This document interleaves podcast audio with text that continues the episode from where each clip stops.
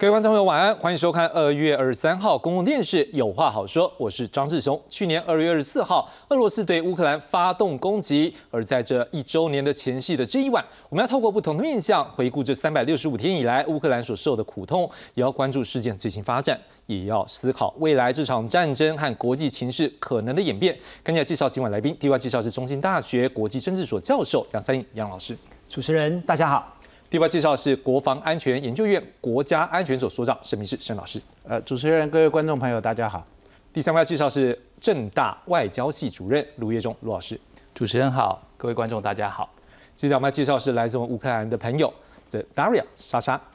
主持人大家好。好的，各位观众朋友，那今天晚上呢，我们就先从事件最新发展来看起。俄乌战争将满一周年，联合国大会预计草拟一项决议，要求俄罗斯撤军、停止敌对状态，期望大会近四分之三的国家能投票支持乌克兰全面、公正且持久的和平，强化对俄外交孤立。尽管这项决议通过后并无约束力，却具有政治意义。联合国秘书长也谴责俄罗斯的侵略行为。That invasion is an affront to our collective conscience. It is a violation of the United Nations Charter and international law.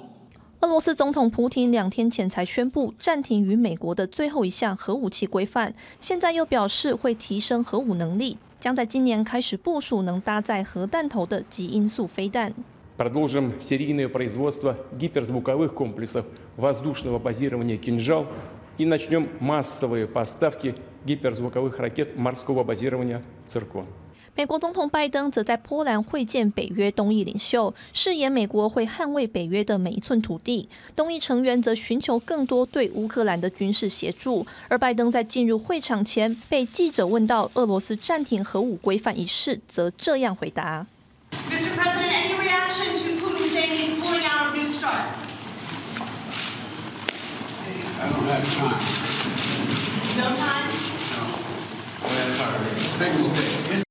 中国外长王毅则访问莫斯科，与俄国总统普京会面，传达中俄深化策略合作的意愿，表示两国的关系不会被其他国家影响，已朝着更高层次运作中。俄国总统普京也说，期待中国领导人习近平访问俄罗斯。公司新闻两言编译。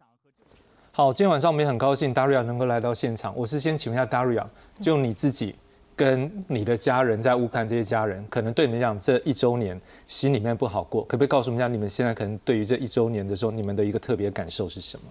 我们心里非常的不安，而且就是我们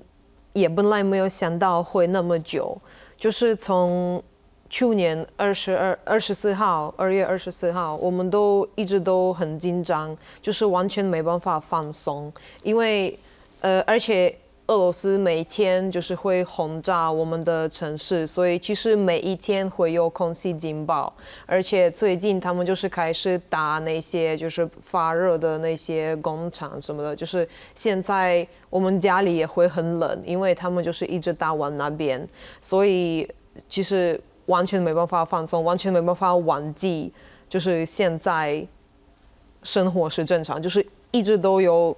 战争的那个提醒。非常的心里不安，然后很多我的朋友、我的家人都非常的难过，就是也很多人得到忧忧郁症，所以这一年非常的辛苦，而且就是比如说我不在乌克兰，但是我受到的影响，我我其实觉得也蛮大的，就是睡得也没有很好，就是常常吃不下东西，因为太紧张，所以这一年非常的辛苦。我这个我我的人生我没有哭过那么多，我今就是去年哭的非常的非常的多，压力非常的非常的大。是，当然我想请问一下，你的家是住在乌克兰的比较靠哪一个方向？就比较算中部吧。中部，所以也是会有飞弹的攻击。对，会是有，几乎每一天会有空气警报。然后七月七月十四号好像。呃，就是被轰炸，我们城市的呃市区也很多人死了。我我看过在台湾也有播出那个新闻，就是什么小孩子的那个娃娃车也被轰炸，然后那边的就是很恐怖，所以也也会有。嗯，我想问一下，就是说呃，如果被轰炸，我们当然会很关注的说，目前他的生活算是正常吗？会不会说因为这样的关系，所以像公司啦，或者是我们要去买东西啦，像一些电我们要去买吃的，或者是说它的能源会不会说像你刚才很冷，我不知道说是不是像那个呃它的一些能源供给，像石油或什么的，是不是也不太好？最可怕的事情，虽然每一个城市每一天会有空气警报，有很多城市被轰炸，但是人家已经就是习惯了。就是最可怕的就是人已经习惯战争这件事，所以呃，我的城市是算比较安全，但是我也看，比如说一些新闻说，呃，真正的战争的那些城市，人已经也习惯了，他们已经听得出来那个飞弹的声音。是乌克兰发的，或是俄罗斯发的，然后是往哪里飞，然后怎么样的飞弹，所以大家都已经知道了。因为没办法，战争是战争，但是你还是要活，就是你还是要过生活，你还是要去买东西，还是要煮饭什么的，都是正常。但是战争还是都在。是我们待会再请。当然有在告诉我们更多的这个生活上的状况，因为我们也很关注说乌克兰那边的情形。好，那当然再回头我们就来看一下这个整个事件演变到现在最新的一个状况。我们看到是到底有没有机会和谈，或者是双方要怎么样来解决这样的一个事情。我们先来看到的是这一周年来，我们大概先来做回顾。我们先看到是在二月二十四号，俄罗斯开始特别军事行动，在北、东南三方。三路来入侵乌克兰，而俄罗斯进攻基辅的时候呢，受挫撤退。在三到五月这段过程当中呢，普廷压制了他国内的反战声浪，而在西方国家也开始增援乌克兰。好，那经济制裁俄罗斯。那另外像俄军的莫斯科号呢，也被这个乌克兰这边来集成。六到八月的过程当中呢，已经开始感受到这个乌军开始做一些事。开始有一些反击，像是夺回蛇岛，另外也缓解它海岸线被封锁的压力。那俄国这边呢，也开始在能源部分来做一个反制，像是关闭了北溪一号来反制欧盟。另外，俄乌协议粮食呢，则是从黑海出口。那在九到十二月呢，可以看到乌克兰这边大举反攻，收复失地。那俄军呢，于是从这个东线这边开始向后方来撤退。那俄罗斯在占领区也发起入俄公投，像是正式并吞卢甘斯克等等这四区。而俄军呢，轰炸乌克兰的能源设施。另外，这时候呢，乌克兰也申请加入北约。伦泽斯基呢，也在这段时间访问美国，获得爱国者防空系统的一个保护。不过，他也拒绝普京所声称的谈判，因为这个谈判的一个内容，我们待会再看，不一定是他们所认为需要。那在美国以及德国呢，在今年我们就知道，最近已经开始提供乌克兰战车。那俄罗斯和白俄罗斯军演，那目前研判是不是后续将会有一个一波的攻势？各界也在关注。你看这几天，我们大家都知道，这一个礼拜等于状是状况急转直下，这这双方也不是讲急转直下，双方等于说各式的攻势或者是政治上攻防是越来越增加。那像是说，我们看到美国总统拜登访问了。这一个乌克兰的首都基辅，那普提呢也在发表他的演说的时候呢，他也第一次讲到战争，当然他也宣布了暂停参与这一个裁减这个战略武器的一个条约，并且也很重要是其中一个关于核武部分的发展，因为这也是一个相当的危险的一个部分。那另外呢，双方目前到底彼此底线在哪里？我们也来看一下。好，我们来看到的是俄乌和谈，双方条件在哪里呢？我们看到俄罗斯的部分。他们的说法是说，他们已经准备好跟乌克兰进行无条件的谈判，所有的军事行动都是以谈判结束的。不过，他们也提到了，这谈判需要建立在现实的情况上，看起来还是有一些条件。好，那乌克兰总统呢，泽伦斯基他有提到，俄罗斯、乌克兰如果要和平协议谈判，那割地求和绝对不会是乌克兰可以接受的选项之一。割了土地出去，恐怕俄国以后会食髓知味。只有西方国家的武器能够拉近两国跟和平的距离，任何有关于领土的妥协都会削弱他们的国家。没关系，请问杨老师，就您对于现在的一个局势关注，而且您长期关注这欧洲的一个局势，你怎么看这一个战事目前的发展，或是可能未来的一个走向？是刚刚主持人所提到的这一连串过去这一年的发展，我们可以。的确可以看得到，一刚开始，俄国用雷霆万钧的气势想要打下乌克兰，可是我们后来发现到乌克兰的人民、跟军队、跟政治领袖展现了高昂的意志，所以让这个俄国人的企图目标没有办法在那么短的时间内达成。甚至我们后来看到有些地方哈，就是说乌乌克兰的军队在马利坡，在很多的地方展现了一个很强大的意志。所以到目前为止，我看目前是这样子的哈，就是说，呃，俄罗斯在卢甘斯克、顿内斯克、扎波罗热跟赫尔松这几个地方，他们当当然占领了一些地方。不过目前的战况是僵持在从库比扬斯克、利曼跟巴克穆特跟马里亚卡这几个地方，俄军跟乌军正在僵持当中。然后因为现在是冬天的情况，所以大部分的情况目前是以炮击为主。并没有大规模的阵地战，所以从这个角度来看的话，如果我们谈说，哎，从近期来看，俄乌之间有没有可能和谈的情况出现？我个人是比较悲观一些。为什么呢？首先是第一个，就是说，嗯，目前的军事的僵持，它没有为和谈创造一个条件，就是说，谁在战场上它具有比较明显的优势。啊，让他或对方愿意去进行和谈，这个目前看不出来。第二个是，目前看起来俄国正在集结大军，正在准备下一轮的攻势。另外一个是乌克兰近期已经获得了西方愿意提供新式的坦克，哦，这个是美国人、呃德国人还有英国人这些坦克可能都要往往前推了。所以到目前来看的话，嗯，我倒是看不出来有什么样明确的一个和谈的曙光。还有一点，我觉得很重要的部分，就是我们一直在看，呃，国际间的战争，战争当中领导人的意志非常重要啊。因为我们花比较多的时间都在观察乌克兰，其实我们往往另外一方面看，我认为，嗯，普京在这一场战争当中也显示出了他的韧性所在。这所谓显示他韧性的所在，是说，第一，他悍然发起这个战争；第二，他在战事上并不顺利；第三，他的伤亡人数也非常相当的大。第四，他国内遇到相当大、相当大的反弹的声浪，不过在这个这么多的这个不利的情况底下，他依然保持这个韧性啊，所以我目前看起来就是说，从这一些的这个、这个、这个、这个、这个这几种角色来看，目前还看不出一个有一个和谈的曙光，所以我必须要说，就是说，嗯，观察这个战争这么久了，从去年二月二十四号开始，然后我就。密集的观察这个战争，然后到了三月初、四月初，哇，那个时候俄俄罗斯在乌东、乌南地区有个很大量进展，很多人在那个时候认为，哎，是不是普京应该要收手了？实际实则不然，所以我认为在整个的这个战争过程当中，俄国展现了一个刚开始他的野心非常庞大，到后来他遇到了相当大的困难，现在唯一能够支撑他的就是普京的韧性所在。好，所以至少杨老师是告诉我们，现在战事是僵持住，但是就政治发展来讲，双方目前也是僵持住。好，我们大家要请教一下卢老师一个题目之前，我们先来看一个背景，是因为这几天我们看到这个拜登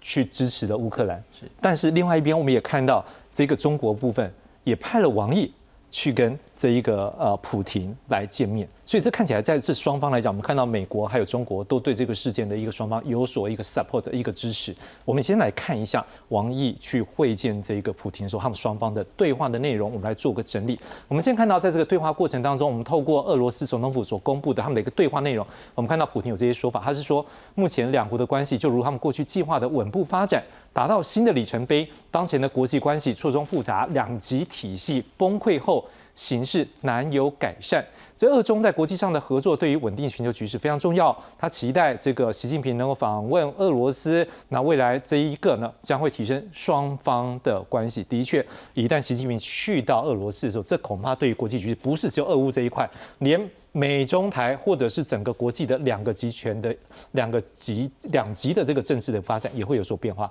好，我们也来看一下，那王毅说了什么。好，我们看王毅他说，这个中俄新时代的战略啊，是一个协作伙伴关系。各位可能这个 strategy 的一个合作的一个关系，这战略上面的合作，这个我们也要来请老师帮我们解读。而且他强调，不是针对第三方，也不受第三方干扰，更不接受第三方的胁迫。我在想很。可能到底是干扰还是胁迫是比较重要，要请老师来告诉我们。好，那他也强调，中方愿意跟俄罗斯这边呢一起来保持战略的定力，深化政治的互信，还有战略的协作，来维护两国的正当利益。所以看起来他的一个合作面向也都讲清楚，战略也有哈，然后政治也有，而且不是只有定力而已，连协作共同这块都有。好，那他也讲，对于俄方重申愿意透过对话谈判来解决乌克兰的问题表示赞赏，中方会一如。既往秉持客观公正。好，当然他已经讲到这边，我不知道他有没有客观公正，是不是已经就涉入？我们带秦老师来说，为政治解决危机发挥建设性作用。好，陆老师，我们大概透过这些话，我们感受到两个，是第一个是现在这个习近平的部分，应该过去他讲他会不会沾入，但现在应该这个普京已经讲了，欢迎你来，所以这个部分它是不是应该摄入增加？但是另外一边我们也看到是，当王毅这样转述的时候，这感觉上已经战略这样字眼已经出来了，而且政治上面的互信都出来，难道这些东西不代表说中国已经开始表态吗？如果当这个状况之下，我们也要关注一个问题，在新老师来帮我们看一下。好，那现在。我们来看下一章，就是整个地缘政治是不是出现了？例如说是俄国是不是会更依赖中国？像是中国采取支持莫斯科立场，但是避免跟西方闹翻，因为俄国的核子武器库也比中国大，所以这样也能够避免彻底向中国生成。所以俄国跟中国之间关系，恐怕这地缘政治也要帮我们描述一下。那欧盟的部分重要性，我们看到美国跟北约已经成为欧洲国家的安全保障，欧盟跟北约已经成为俄乌战争长期化来做准备。那另外在亚太的部分，我们看到是美国开始关注这边了，因为这边第一个他要去面对的就是中国，所以除了美国政界希望能够尽快这个乌克兰这个事情能够尽快来解决，另外一方面呢，也是为了台海的潜在冲突去做了一个启发，美军也开始强化跟这一区的军事合作。老师就这些的描述来讲，是不是这个两极政治，甚至是一个共产跟民族这个阵线的一个集团对立开始兴起了？我们可以看得出来哦，就是过去我们的经验最主要是从冷战学习而来，在冷战时期确实有一个壁垒分明的民主国家与共产国家彼此之间的一种对峙。那现在的国际情势最特别的地方是在于它的错综复杂的程度远高于冷战时期。那我们也看到了，从这次的战争爆发将近一年以来的时间哦，那尤其在过去几周，我们看得出来，美中双方都各自就这个问题频频的发球哦。那包括拜登总统他本人在国情咨文里面，然后包括他出访基辅，然后到波兰发表演说等等，都一直在行塑这个是有一个道德的意涵、道德的价值在这个战争里面，也因此美国跟西方国家应该要来力挺乌克兰。但是同一个时间，我们也看到了，因为美中关系的持续紧张，所以呢，中方呢也不断的发球，这里面包括了王毅跟。呃，布林肯在慕尼黑见面的时候，双方也是剑拔弩张。那随后呢，王毅呢也经过精心的安排到俄罗斯去访问，那也跟呃普廷见了面。那包括见面的时候，双方所做出来的这一些陈述哦，那这些陈述里面，我们可以看得出来，就双方整体来讲哦，因为美国带来的压力，所以使得双方有一个看似更紧密的一个结盟关系。那这里面呢，呃，但是我们也知道，双方对于彼此的这种呃看法。好，彼此的互信其实基本上是不足的。换句话说，美呃美中俄三角关系当中，中国跟俄国的这种结合，是因为美国的压力所促成。所以呢，美呃中俄之间，它其实像一个 marriage of convenience，就是权宜之计的这种结盟关系哦。所以彼此之间的这个真心的程度到底到哪里，其实也都是各方在猜测的一个呃主要的一个面向。那另外一方面，我们也看到了这一次他们的声明里面哦，很特别的地方是，他特别提到了第三方的角色，他整个没有明白的指名道姓讲美国，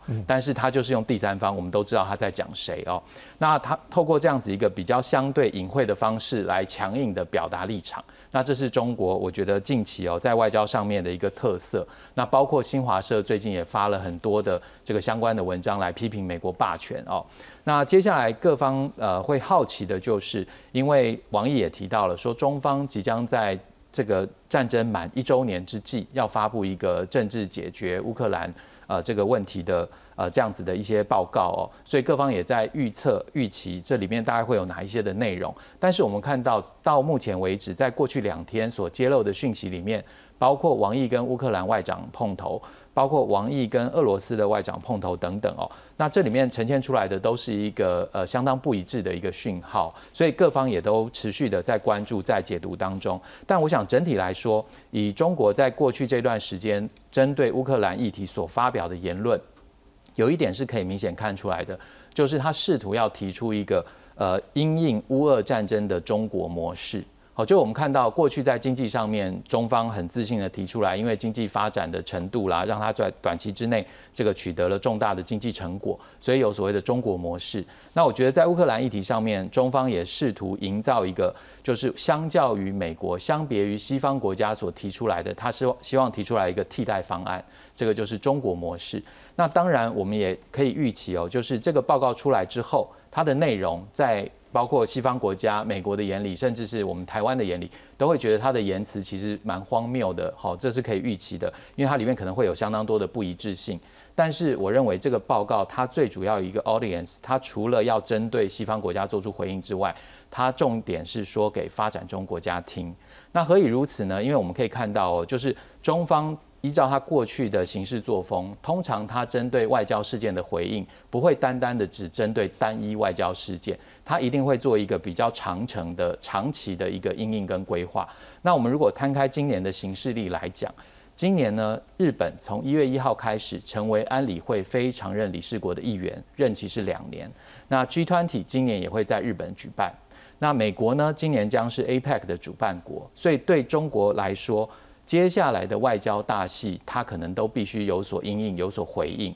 那所以我认为，在这个整个过程当中，我们可以看到，就是他积极提出这样子一个替代方案，试图去营造他是一个和平缔造者或是一个和平促进者的角色。那但是呢，这个或许对于西方国家没有吸引力，但是可能对于部分的发展中国家，或许是有一些些吸引力，有一些卖点在的。那这可能会反映在后面的这些外交重头戏上面。是。好，那透过老师这样讲解，我们就发现，除了这一个双方之外，在两大集团或者是这些强权的一个，不光讲介入或者是协助了，但是看起来这一个局后面，我们也可以再进一步再观察，可能没有那么快，因为大家各自要介入，有各自的想法。对，我要请申老师来帮我们看一下，就是说到底目前的战事状况。我们现在看一个数据，好，我们来看到目前乌克兰受到重创的状况在怎么样呢？联合国是估计可能有二点一万的平民受到伤害，乌克兰基本身估计至少有四百名儿童遇害。就战线绵延了一千五百公里，三成领土被布雷，至少六百一十八个基础设施被到破坏，发电能力至少萎缩百分之四十，三千所学校，两百三十九个文化遗址受创。而欧盟也接获通报，六点五万起的潜在战争罪行，联合国跟调查指控俄军犯下大规模的战争罪，而近来更有。超过一点六万名的儿童，他们是在他们原本界的领土，现在是被俄罗斯在那边说他是统治者，把他们驱逐到俄罗斯自己的领土，这个也是一个很糟糕的一个做法了哈。然后我们再看到是基辅经济学院估计基础设施损失一千三百八十亿美元，农损三百四十亿美元，欧盟跟世银联合估。评估这战后重建会耗资三百三千四百九十亿美元。好，那如果直接看一些大家战争所损耗的一个数字呢？目前乌克兰大概有这样的一个说法，是大概十万军人死亡。俄罗斯这边有一个资料是说十八万的军人。那战车部分呢？乌克兰从这个俄罗斯这边虏获了五百辆，所以是增加了。当然，我们也知道，像乌克兰也得到欧盟。其他国家的一个支持，所以这部分也在增加，包括美国也有。好，那俄罗斯的部分呢，损失了百分之五十的现代化战车，现在还在做一个进一步部署。那经济部分更是严重，我们可以看到乌克兰掉了三成，而在俄罗斯部分虽然掉了百分之二点一，事实上这也对这一个普京他在国内的一个领导实际上也受到影响。老师怎么看这个战线？目前就战略上有一个快速可以可以说双方的趋势吗？还是说可能又继续就僵持在这边？呃，当一个国家发动侵略的时候，它通常会有它的战略目标，那个战略目标应该是政治性的。但我们看到，呃，其实俄罗斯它当初要攻击乌克兰的时候，是希望在大概一个礼拜之内占领基辅，然后在中枢无人情况之下成立一个亲俄的政权。但是可以看到，在第一阶段的战争，其实这个战略目的没有达成。那没有达成之后呢？现在改在乌东跟乌南发动战争。如果在这个地方发动战争，它其实有几个战略目标。第一个就是，呃，占领整个第聂伯河以东地区，然后以第聂伯河为天然的地界，区分呃俄罗斯跟乌克兰。等于说乌克兰被占领，变分为呃两个国家。第二个就是，呃，它能够确保它之前公投那四个州的完整的疆域，然后用这个疆域来达成谈判。第三个就是，呃，它的战力非常不足，它只能维持现有的。那个占领的区域，那第二个就乌克兰来讲，他当然不会说，呃，现有的四个州为疆域，因为距离乌克兰领土太近，那个而后的这个战争当然会可能会持续发生。那他也不会愿意说，呃，第聂伯河以东地区全部呃让给俄罗斯。所以我觉得现在这个战争大概是很难停止的啊。那呃，俄罗斯曾经提到说要举行无条件谈判，那这个这个讲法是蛮有趣的。你要谈判是其实可以谈，你要接受或者愿意谈判那都没有问题。但是过去战争结束方式有两种，第一个是无条件投降，第二个是有条件投降。那哪一方看起来哪一方都不会投降？那现在就是看俄罗斯是不是因为它的战争损耗过大，然后国内的呃反弹，或甚至于这个发生政变或者普京被暗杀等等，才有可能停止。但是我们看到最近要准备发动这个春季的攻势，那俄罗斯他说他动员了五十万人甚至一百万人，但是如果他动员地方是投入在现在乌东的地区，恐怕短时间之内没办法改变战局。因为俄罗斯它现在采取的是东攻南守，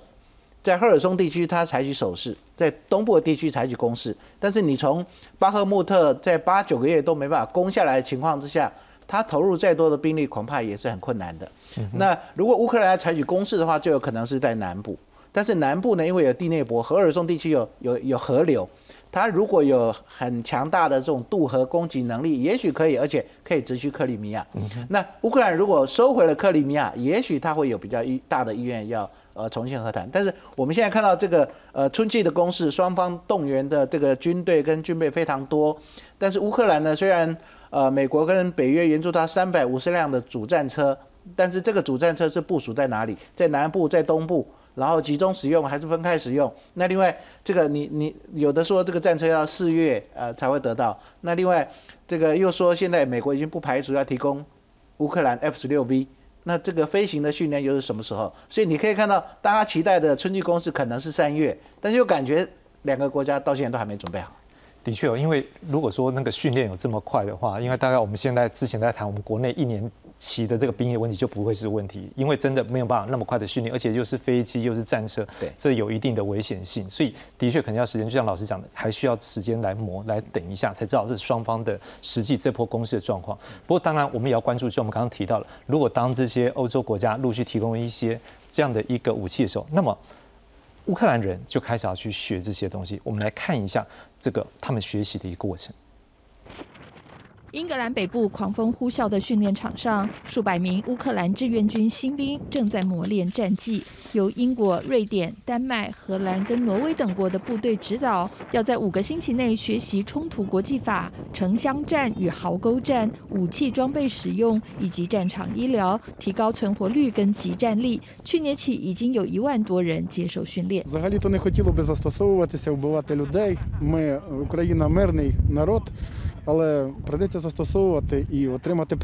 向来关注时政的德国柏林影展，今年也特别声援冲突中的乌克兰与伊朗。并且拒绝与俄罗斯、伊朗政府有直接关系的人员参加。美国影星导演西恩潘一年前开战时正在乌克兰拍摄的纪录片《超级大国》，讲述乌克兰总统泽伦斯基从喜剧演员到战争英雄的转变，将会在影展首映。泽伦斯基十六号也以视讯现身开幕式，全场起立鼓掌。Culture and cinema can be outside of politics, but not when it is a policy of aggression. Not when it is a policy of mass crimes, murders, terror, the desire to destroy other countries and other peoples, when it is a policy of total war. That is the politics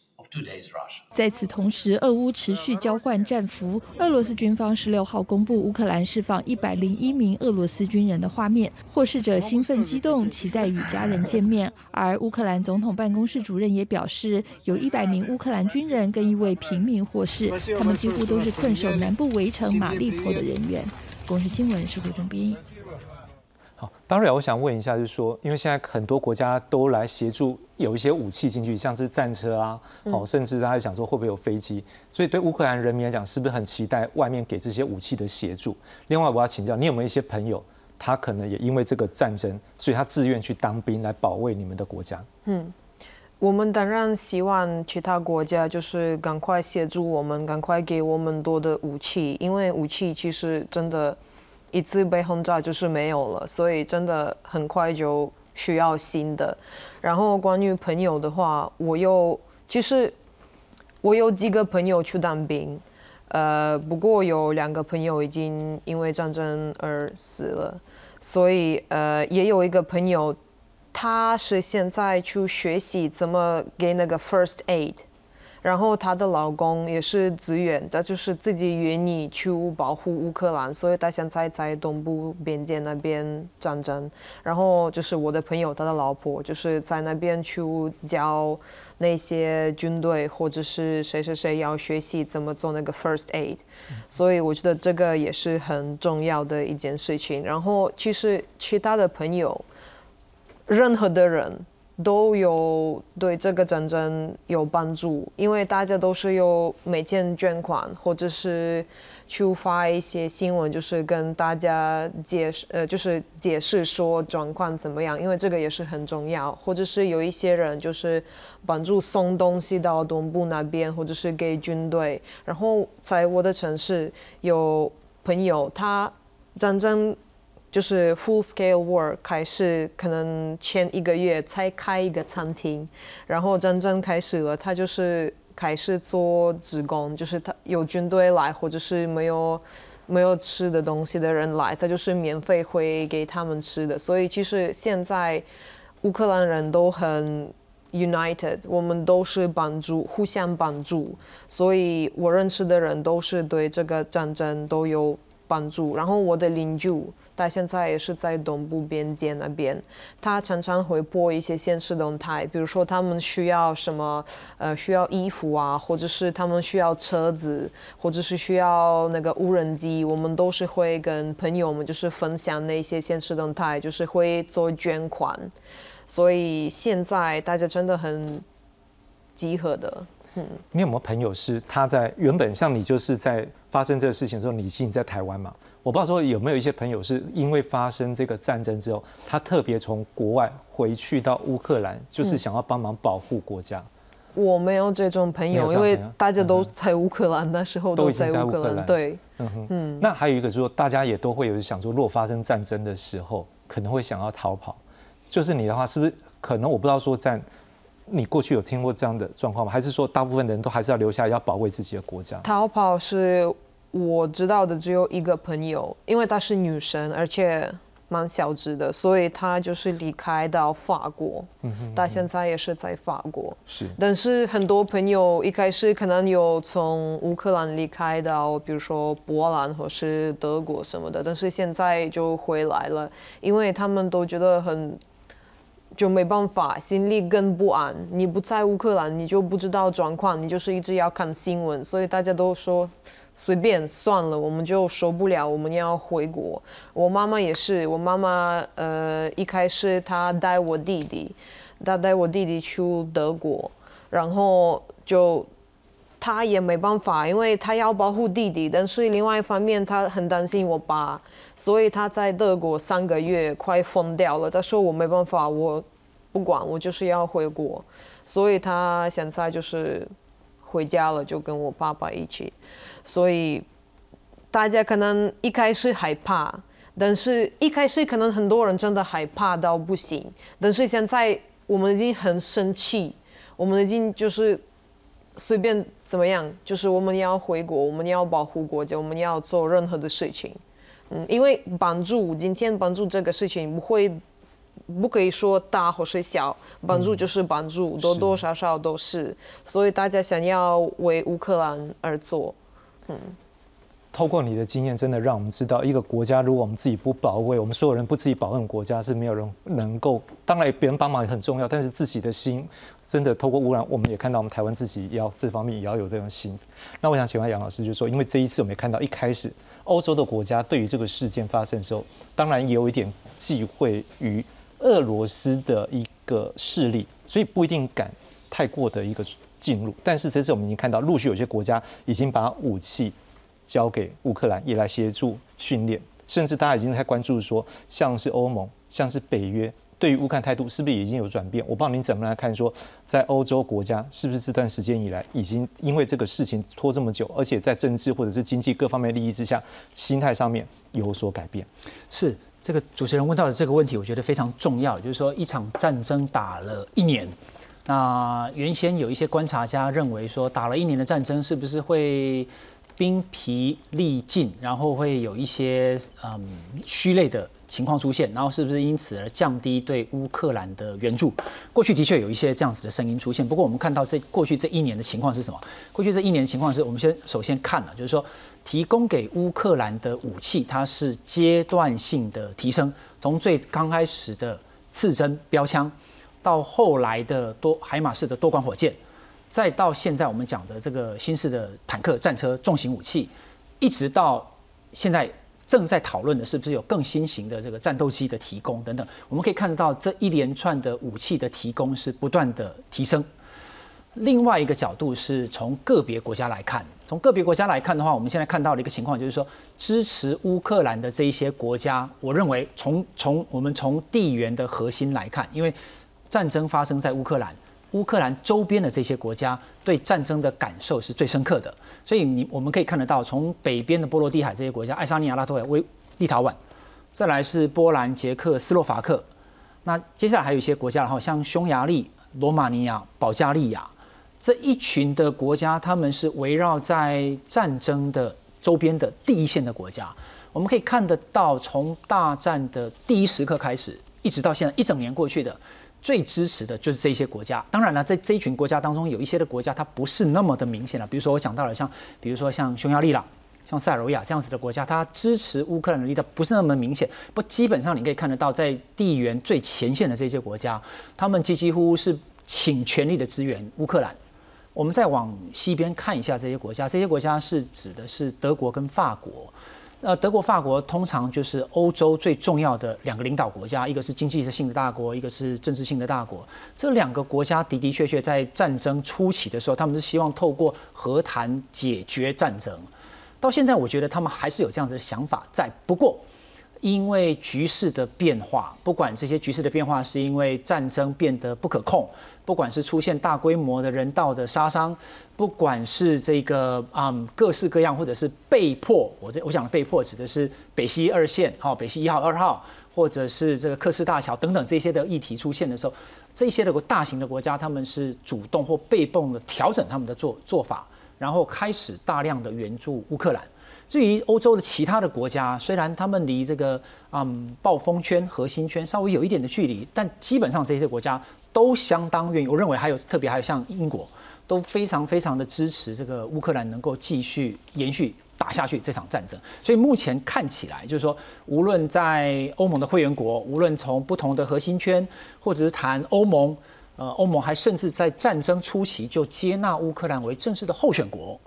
或者是北约不断的提供相关的各式的军事情报提供给乌克兰。我认为从欧洲的角度来看。呃，欧洲在支援乌克兰的这个力道或者是决心，都比开战前还要更明显。我补一个问题：过去可能针对俄罗斯、针对中国，欧洲是有所忌惮。现在这个局面来讲，我们台湾会不会因为在民主国家联盟里面，我们跟欧洲未来的外交是不是有这个契机？呃，欧台湾跟欧洲的外交关系啊，我认为哈，在过往很长一段时间，我们就有相当厚实的基础。啊，这个厚实的基础指的是说，台湾的民主发展、经济发展等等。目前我看起来哈，影响台湾跟欧洲之间的外交关系当中，有一个很重要的，就是这个我们的护国神山——晶片。啊，这个台湾在这个议题上面非常重要。当然，还有一个更重要的，因为。跟台湾的政治经济或战略地位相关联的，就是欧洲人他们对欧亚洲的局势越来越重视了。所以各位可以目前可以看得到，就是说，嗯，在亚洲倡议类似一个小北约的概念，这个过程当中有法国、德国跟荷兰的影子在这里，在这里面。北大西洋公约组织在北北在欧洲的北大西洋公约组织也有日本跟韩国过去参与的经验，这看起来。嗯，从传统的国际政治来看的话，这似乎是一个海洋国家的嗯同盟关系，然后针对陆权国家的一个同盟关系的形成的一种包围。不过就我来看，这个可能比过去的两极还要更深入的部分是，呃，我认为欧亚之间的那个联系，在过去的两两极体系里面，并没有看到这样子联系。在现在的这个情况是，我们看到是欧亚之间的联系是越越越深了。那台湾在这个议题上面，过去。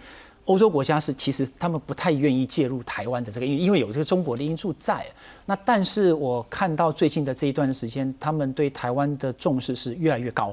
那这一点的话，我认为台湾在过去一段时间突破对欧洲的若干的这个外交框架，我认为是越来越是越来越有可能的。是好，透过杨老师这样的一个描述，我们也对于我们自己坚持民主的理念，还有在经济上面我们努力去做，这个就是得到。代表我们得到一个肯定，对我们的外交有帮助。为什么要谈到这个呢？因为在这个事件之后，我们看到，像刚才有没有问卢老师，就是关于这两极政治的一个问题。那换句话说，当这两极政治形成的时候，大家已经因为这个战事，在经济上面设置互助的一个上面。在这段时间都有很大的努力。我们来看几个事实，可以让我们从这角度来思考一下。好，我们先看到的是在这一次呢，事实上，当发生这个战事的时，我们看到乌克兰发生这个战事，你可以发现它周边的其他国家都很乐意的来做一个协助。好，所以我们看到到二月二十一号为止，大概有一千八百八十四万人是从乌克兰边境离开。不过之后呢，有八里面大概有八百万人是。由各国收留，好，那另外大概有六百五十万人是在乌克兰境内流离失所。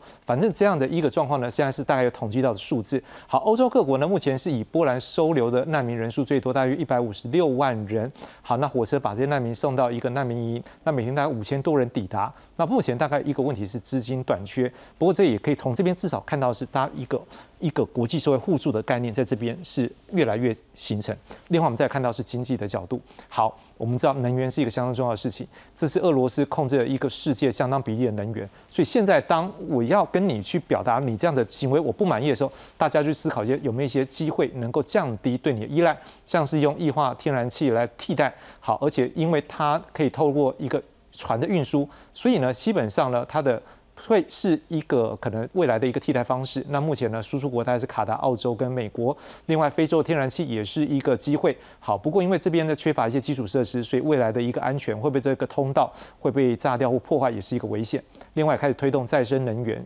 好来达到低碳排的目标。好，所以加州有法案规定，希望二零三零年能够把这再生能源用量提到五十百分比。这个都是一个各界在经济上面去思考怎么样当这个两极化的时候的一个变化。我不知道卢老师你怎么样看？说未来民主国家或者是共产国家之间的一个基建形成的时候，是不是经济？也会带动这个国家之间这个国际秩序的变化。是，确实哦，我们所习惯的，包括在二战结束以来，然后一直我们所熟悉的这个自由国际秩序哦，基本上是一个跟地球村的概念是比较相近。那当然，当时各国也都受惠于全球化呃所带来的一些红利哦。那但是呢，我们看到了，就是从呃去年开始哦，就很明显的就让我们直接感受到，就是全球化呢，过去是我们所习惯的概念，但是在全球化概念底下，战争几乎是没有角色的。但是现在我们注意到了，全球化这个概念遭逢了挑战，同一个时间，战争距离我们也没有这么远。那这个战争所带来的这个效应哦，确实如主持人刚才提到的，它有可能形成整个世界哦，从此又陷入两个阵营，而且是壁垒分明哦，确实有这样子一个趋向。那在这个趋向的变化过程当中，能源议题就是一个非常非常显而易见的一个议题。这里面包括了我们过去看到了，在过去几个月当中，俄罗斯仍然试图要规避西方国家对它施以的经济制裁。然后仍然试图呢，透过石油还有透过天然气的买卖，然后来这个储存他自己本身的国家方面的资金。但另外一方面，我们也看到了，因为在这个相关的规国际规范里面哦，包括了 OPEC，它可能也扮演一定的角色。可是我们看到的是，OPEC 本身的这个阵营里面，有一些是亲西方，跟美国比较靠近，但有一些确实也跟俄罗斯比较靠近哦。那未来有没有可能随着战事的延长，在 OPEC 这样的组织里面，再一次的深化大家的对立？造成极化的现象，我觉得这个是有可能的。那另外一方面就是，我们也注意到，在欧佩克国家里面哦，这个呃，中国在过去这段时间当中特别强调，因为他也注意到这个能源的议题哦，他也特别强调跟沙地阿拉伯之间的一些关系。那所以习近平他的出访就是往这个方向去这个进行，然后去做一些这个规划跟安排。但是同样的，在美国还有西方国家，基本上也留意到了，在非洲这个地方或许是一个潜在的一个来源哦。所以拜登政府上台之后，我们看到的是他非常强调美国跟非洲国家之间的关系。表面上看起来是为了要对这个呃中国在过去“一带一路”它的这些相关的计划哦去做一个 push back 哦，就是让它呃不要太这个过度扩张。但另外一方面，我们也可以看到，它我相信它更深层的考量就是它留意到乌俄战争之后，整个全球的能源供应上面可能会出现新的变化。所以我们看到了，除了拜登本人还有布林肯对于美国跟非洲国家峰会的重视之外，那甚至于这个呃叶伦女士哦，在这个一月份的时候呢，也特别飞到了非洲去一趟哦。那当然在这过程当中，她停在日内瓦跟刘鹤见了面哦。但是我们可以注意到，就是美国在这一方面，它似乎也开始进行了相关的这种布局。未来呢，有可能会有几个重要的分野，意识形态可能是一个。能源供应上面可能是一个，另外在粮食上面可能也还会有进一步的分化哦。那我们注意到，在乌俄战争时期，因为乌克兰跟俄罗斯都是全球小麦的重要的供应国，那在联合国过去几个月的协调之下，还有一些其他的特定国家哦，大家终于让这些相关的这个粮食的出口比较平稳。但是这个还是会有一个隐忧在。那这个隐忧呢，就是我相信让许多国家都注意到了，原来大家不能把粮食供应这件事情视为这个 take it for granted 哦，就视为理所当然。大家都必须要为这个最坏的状况来做一个准备。所以我相信未来哦，在呃整个合纵连横上面，应该会出现一个蛮大的一个变化。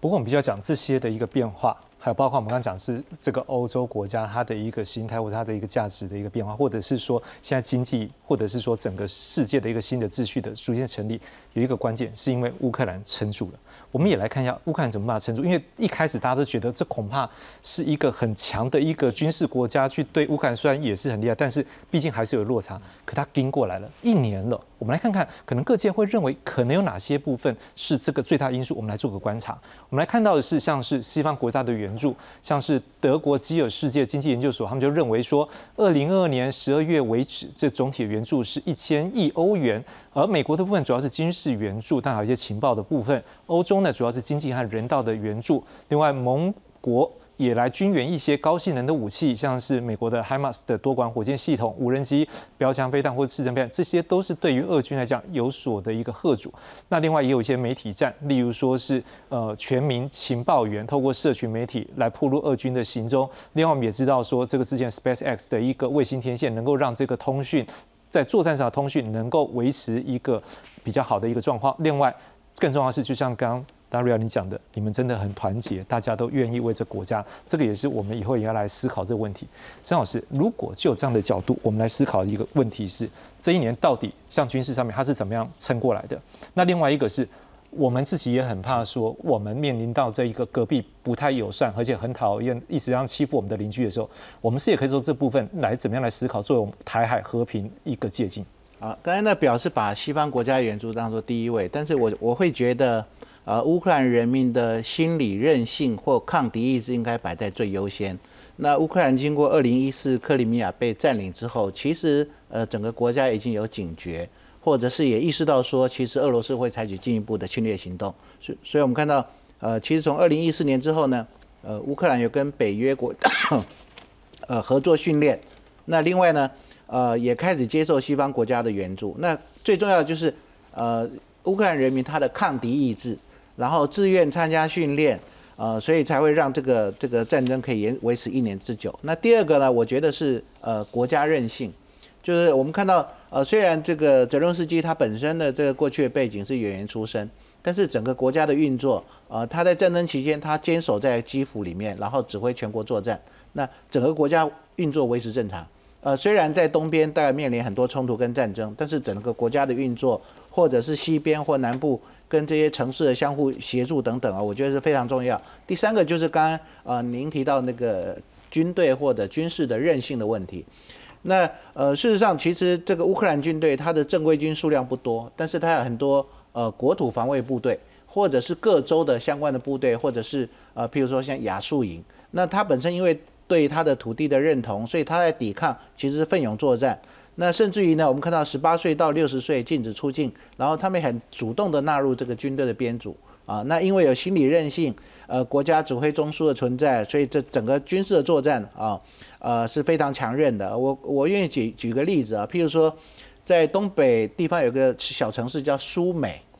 那苏美这个城市呢，它其实军队不多，它刚开始只有正规军队大概五十人，然后他率领里面的那个呃国土防卫部队作战。后来这五十个正规军被抽调到别的地方，但是那个城市从头到尾就三到五个月，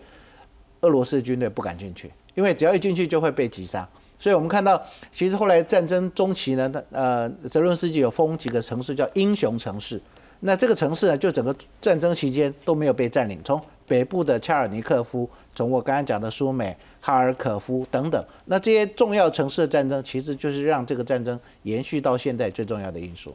的确，就如果没有很任性的这样的角度，实际上是真的没有办法盯到底。如果没有坚强的抗敌意志，我想任何人都面临到这种战争的惨痛，或者可能随时会牺牲性命，甚至现在连巴赫穆特啊，这个西方国家评估说，这个巴赫穆特的这个乌克兰的士兵。他的平均寿命四个小时，嗯，等于你到那个地方去，可能四个小时以后你就阵亡了。对，所以这个他们，但是他们还是坚持抵抗到底。的确，所以讲到这个，我在想，我们最后是不是每位老师大概一分半到两分钟时间，我们来谈一下，从这个事件这样一年以来，有没有看到我们台湾可以从里面借鉴到什么？我是先请杨老师开始，好吗？是刚刚这个沈老师所提到的，嗯，二零一四年的克里米亚半岛危机，它是一个很重要的关键时刻，因为从那个时候开始，乌克兰。非常认真的去回顾，在那段时间发生了什么事情？为什么在当下这么重要的克里米亚半岛竟然可以就这么抑制？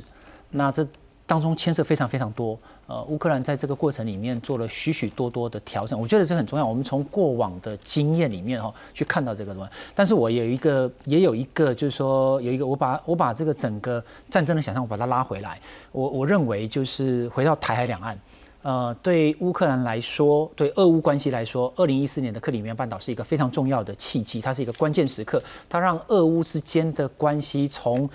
在二零一四年之前，我们可以看得到那个俄乌克兰的国内政治是一个摆荡的状况，亲俄跟亲欧不断的在在在在这个摆荡，二零一四年之后，这个摆荡就。戛然而止。啊，我认为回到台海的关系里面来，就说如果我们现在不断的想象往战争的方向去想象的话，那我认为它可能就会 self-fulfilling prophecy。呃，但我但我还是要把这个拉回来，就是说，我认为两岸之间的关键时刻还没到来，两岸之间还没有走到一定要走到兵戎相见的那个关键去。那为了要避免这个情况出现，我觉得两边呢，台湾跟对岸都必须要采取若干自我克制的做法。我觉得这是非常重要的。是卢老师呢？是。呃，我想刚才杨教授的宝贵意见，我非常同意哦。那我觉得，呃，我们单从乌克兰跟呃俄罗斯在过去这段时间当中，国际社会对乌克兰的支持，然后再加上呃后面的制裁啦等等哦，然后尤其是乌克兰本身这个军民的这种团结一心哦。让战争可以持续到现在哦，那呃国际压力我觉得是一个很重要的组成的成分。那但是呢，我们也都知道，就是说对于一些我们从历史上面哦，就是说对于一些这个呃有向外侵略倾向的国家来说，国际压力有的时候不一定那么的有用。那但是如话虽如此，为什么我们需要团结国际社会呢？我想最重要的就是要垫高这个好战的国家或者是领导人他在思索发动战争之前要垫高他的政策成本。好，我想任何的决策者哦，在这个决策呃做决策的时候，理论上应该都会期许自己是理性的，他必须要做充分的成本跟效益的一个分析哦。那当然，在发动战争之前，他们绝对不会认为自己会输啦。但是，我想垫高政策成本，这个确实是一个很重要的部分。那另外一方面，就是我觉得在两岸之间哦。呃，我觉得确实哦，这个自我克制是两方面可能都可以进一步思索的一个地方。那尤其是我觉得，呃，从中中国的角度来讲的话，我觉得中国在过程当中或许应该在承担更多的一些些责任哦，因为这个军事实力的对比，然后包括它在军事力量的运用上面，那其实都对台湾呃构成了呃。蛮大程度的一些这个压力哦，那我觉得这个地方如果能够稍微和缓的话，其实我相信这个是有助于两岸之间来继续维系和平的。谢谢。的确，和平对两岸都是好事，绝对不会有不好。是，来，申老师。呃，我们看到其实习近平他在二十大报告里面说，他绝不放弃对台使用武力，那他又对台有并吞的这种呃想法或者是目标。那就台湾来讲，其实就是做。呃，最坏状况的想定，但是做最好的准备。那尤其在军事上面，那从俄乌战争呃爆发以来，其实台湾已经采取了一系列相关的国防改革措施，譬如说我们的疫情从四个月延长到一年。嗯，那我们看到乌克兰的战争无人机的发展，所以现在也成立无人无人机国家队，然后很多无人机的厂商生产非常优异的无人机，也投入到乌克兰的战场。那另外我们看到。呃，因为台湾问题的国际化，那现在很多呃国际的友好国家也在设想，如果台海冲突，它应该做什么样部署？我想这个不是说战争爆发以后再来准备，那这些国家现在都在设想，包含这个美国跟菲律宾呃签署，然后成立四个新的军事基地，然后在日本强化它的防卫，呃，或甚至于在关岛或在澳洲的军事设设地之类的。但是我觉得这是准备，但是不是挑衅。啊，我觉得如果说等到情势紧张，你再来准备，后来你再进行国防改革，我觉得那可能都来不及了。但是至少透过乌克兰跟俄罗斯这个事件，对于台湾讲，真的我们已经有先准备的机会，而且透过这个案例，是不是应该的确有帮助的？呃，我觉得乌克兰这个战争啊，其实呃，它第一个当然我们看到它地缘战略的改变，譬如说外线作战、内线作战怎么呃怎么样来防卫或者是攻击。那另外就是。战争形态，譬如说结合星链、无人机等等，那我觉得也对台湾，呃，这个联合呃联合作战或者高科技联合作战，其实有很多启发跟想法。那我们也看到，其实跟美国之间的合作也越来越深化。对，的确对我们有很大的帮助，所以我们也要谢谢乌克兰。但是你们是付出很大的一个痛苦跟代价。我最后是请 Daria，你有什么样的话想跟观众朋友说，或跟这世界讲，让我们知道你们的一些想法。我只是想要说。第一个，我想要感谢台湾、台湾人、台湾，就是所有的人在这里，谁帮助乌克兰。然后我也希望大家不会说，哦，我今天没办法做很大的帮助，就是跟我说，就是前阵子说的那样，没有大的或是小的帮助。你们今天能捐款一杯咖啡的价钱，去寄到乌克兰也是很大的帮助，因为我们就是需要。别的国家别人帮忙，所以我就是希望大家继续下去支持乌克兰，支持跟我们站在一起。嗯另外就是说，这个是一个战争，对于很多你家乡的朋友来讲，也是一个痛。我不知道说你在台湾，当然现在是在这边，我们没有战事，但是我不知道说你如果想对这些家乡朋友，你会不会有些话想对他们讲，或者给他们一些鼓励的话？我只是我我每天都跟他们讲，但是我只是希望他们。一样有这个希望，一样有这个 hope 的，就是我们一定会赢。我们都都知道会赢，但是我们只是希望赶快。对，所以我只是希望大家继续下去加油，乌克兰加油！